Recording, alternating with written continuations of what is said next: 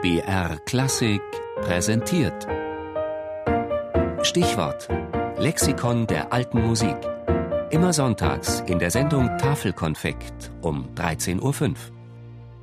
Friedrich der Große, geboren 1712 in Berlin, gestorben 1786 in Potsdam, preußischer König, Dichter, Flötist und Komponist.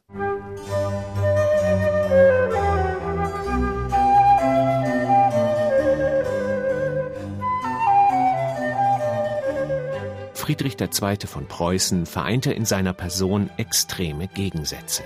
Er war Feldherr und Philosoph, ruhmsüchtiger Machtpolitiker und aufgeklärter Schöngeist.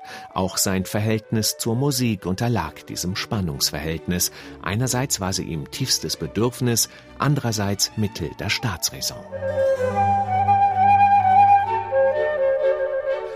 Wir kennen den Flötenkönig hauptsächlich durch ein berühmtes Ölgemälde. Adolf von Menzel verewigte den schlanken Monarchen in Reitstiefeln und blauen Uniformrock, die Querflöte blasend, in einem golden illuminierten Saal des Schlosses Sanssouci. Dazu ein halbes Dutzend ausgesuchter Höflinge, ein paar Mitglieder der Hofkapelle und fertig war die allabendliche Hausmusik. Hier spielte der König für sich.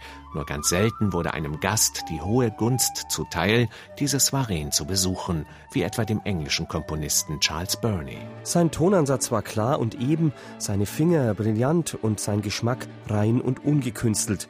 Ich war sehr erfreut und sogar erstaunt über die Anmut seines Vortrags. Sein Spielen übertraf in manchen Punkten alles, was ich bisher unter Liebhabern oder selbst von Flötisten von Profession gehört habe. Tatsächlich hatte es Friedrich der Große im Flötenspiel zu einer nicht geringen Kunstfertigkeit gebracht.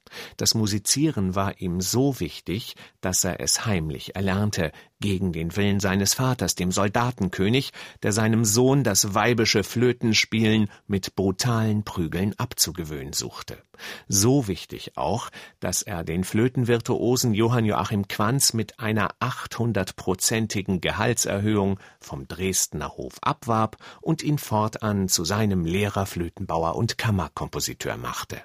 Quanz schrieb dem König nicht nur hunderte von Flötenkonzerten und Sonaten, sondern lehrte ihn auch selber welche zu komponieren, so dass Friedrich 121 Solosonaten sowie einige Konzerte, Sinfonien und Arien verfasste.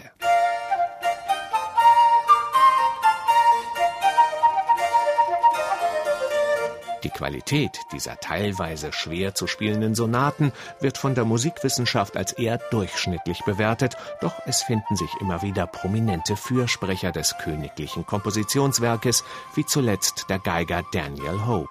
Vor allem seine vorzüglichen Flötensonaten sprühen vor Frische und lassen einen ganz eigenen individuellen Stil erkennen. Die edle Gestaltung und ihr Gedankenreichtum haben mir hohen Respekt abgenötigt und gezeigt, dass der königliche Tonsetzer ein ebenso gelehriger wie eigenständiger Schüler seines Lehrmeisters Quanz gewesen ist.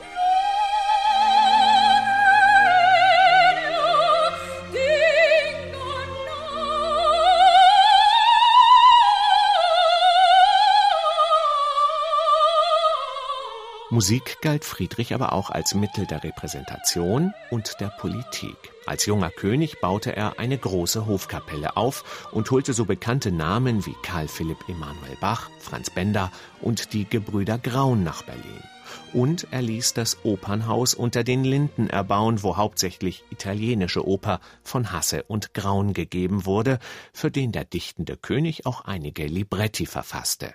Allerdings hatten es die italienischen Gesangsstars nicht immer leicht mit dem großen Friedrich, denn er besuchte oft die Proben und wenn ihm etwas nicht passte, unterbrach er und dirigierte selbst. Musik